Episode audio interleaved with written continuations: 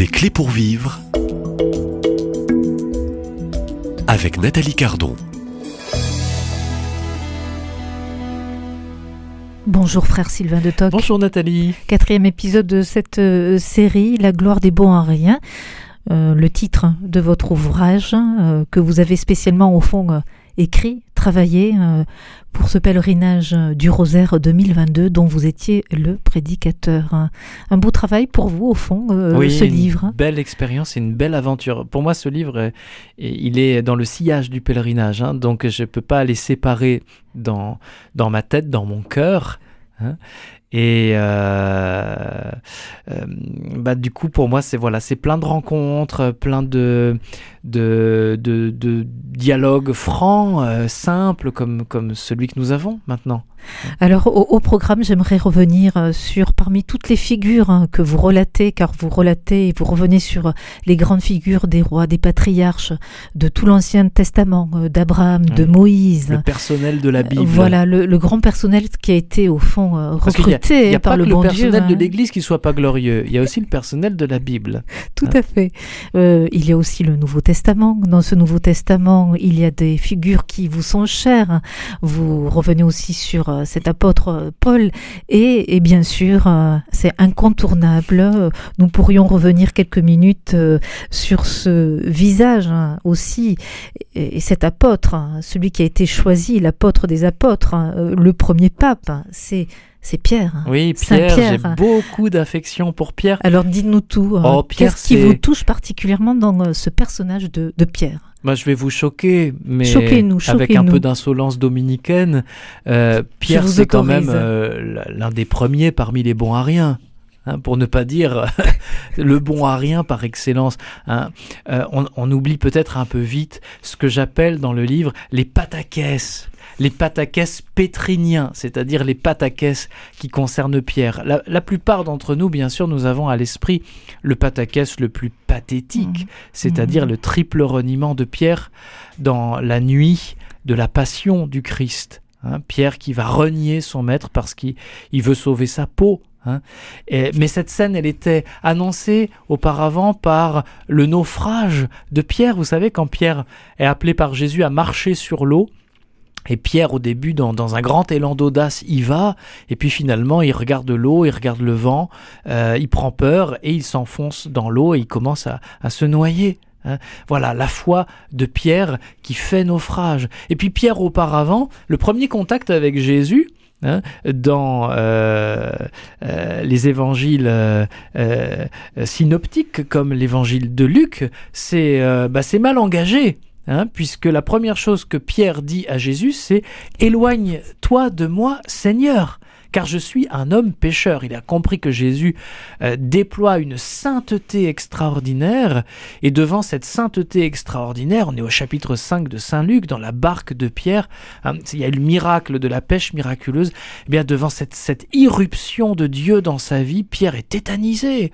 Hein, il se rend compte à quel point il est pécheur. Alors il va quand même se rattraper un peu plus tard. C'est quand même le premier à confesser la foi en Jésus. Et c'est pour ça qu'on l'appelle Pierre, que Jésus va lui donner ce nom de Pierre. Pierre, tu es Pierre. Et sur cette pierre, je bâtis mon église. Oui, mais enfin, quelques versets plus loin, euh, Pierre se fait rabrouer.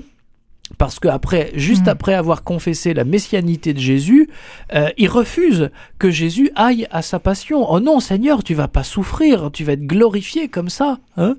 Euh, et Jésus lui dit, passe derrière moi, Satan.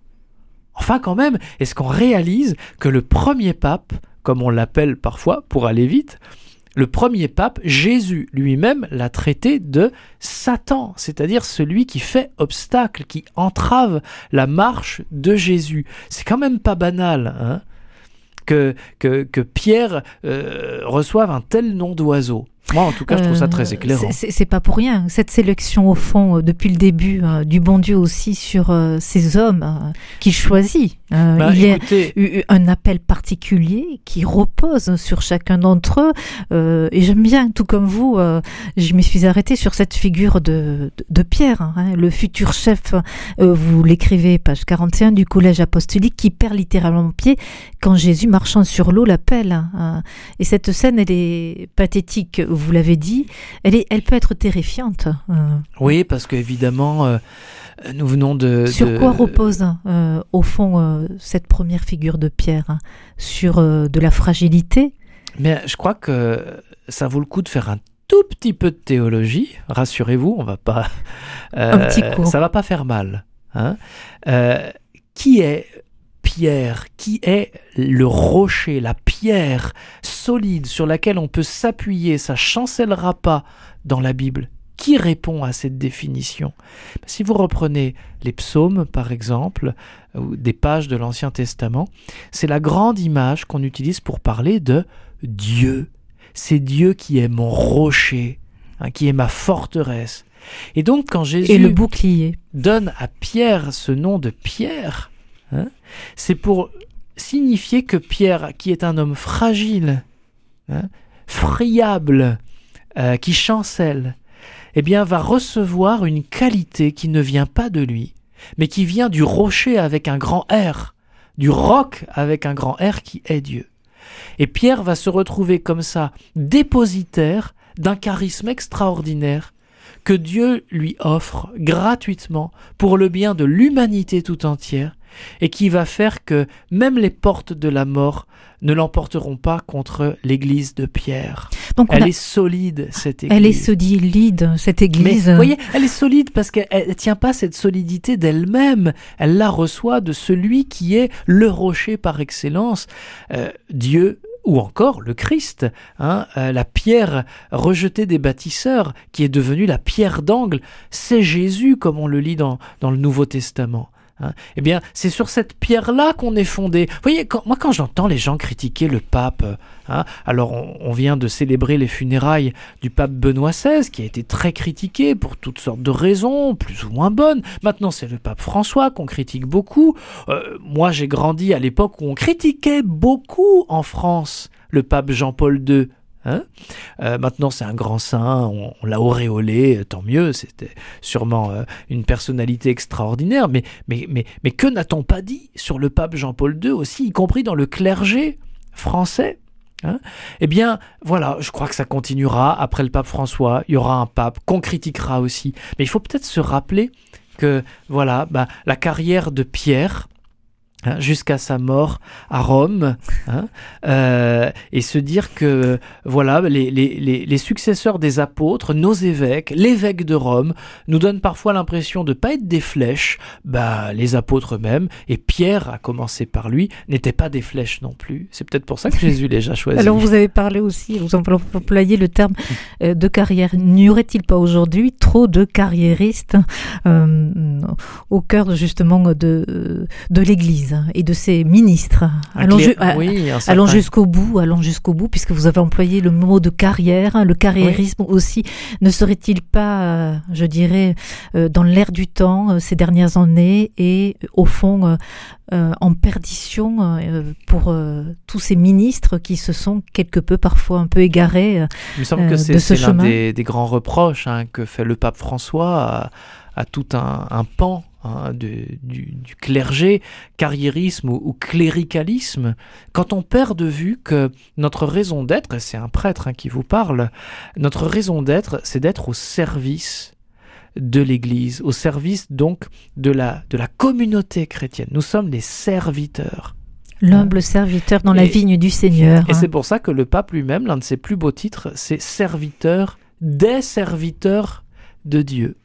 Hein Euh, au ciel, euh, il ne reste plus que l'amour. Toute cette hiérarchie de services que sont les ministères dans l'Église, un petit rappel, ministre, être un ministre, c'est être un minus, hein, un serviteur, un tout petit au service des autres. Bien, c'est sûr que euh, dans l'Église, comme dans toute euh, société humaine, euh, il y a cette tendance à confisquer le service qu'on rend pour en faire non plus un service, mais un pouvoir. Et en prendre Et, totalement possession. En prendre possession et puis essayer de, de, de, de, de, de mettre les autres, du coup, à son service. Hein. Euh, exercer un service en se servant au passage. Vous voyez, c'est pas simple, mais peut-être que là, là non plus, il faut pas être naïf. Si on attend d'avoir des serviteurs de l'Église, papes, évêques, prêtres, diacres, catéchistes, religieuses, religieux, etc., ou tout simplement des baptisés qui rendent service ici et là dans leur communauté chrétienne, leur paroisse, si on attend que ce personnel de l'Église soit à la hauteur, eh bien, il n'y aura plus personne. Hein, et on commencera jamais l'aventure. Or, l'aventure, elle dure depuis fond, 2000 euh, ans. C'est le, message que vous souhaitez aussi euh, lancer, Oui, il faut euh, pas ou attendre. rappeler peut-être. hein. C'est tout simplement en me mettant à la remorque des Abraham, des Moïse, des Gédéon, des Jérémie, etc. Euh, bien, je m'aperçois que euh, l'aventure dans laquelle ils sont entrés pour servir le plan de Dieu, c'est pas une aventure qui était bien engagée d'entrée de jeu. Hein, au point de départ, il y a des combats, il y a des difficultés à dire oui. hein. comme je le disais euh, il y a quelques jours, on dit oui, mais quand on dit pas carrément non. Ah. Alors oui, et puis euh, dans cet ouvrage, on aura, on survole. hein, il y a aussi euh, euh, les handicapés du oui, et, et Oui. nous sommes au fond ces bons à rien, oui, bien moi souvent. aussi, je suis un hein. handicapé du oui. hein. Ah oui, et moi aussi. donc, euh, je pense qu'on est dans une grande famille. euh, Reconnaissons-le parfois, on l'oublie, mais de handicapés, nous avons besoin d'être visités, peut-être soignés. Oui, ou pour Ouais. reprendre l'image de Moïse dans, dans l'Exode, des bègues euh, du oui, nous avons du mal à donner un oui franc et entier.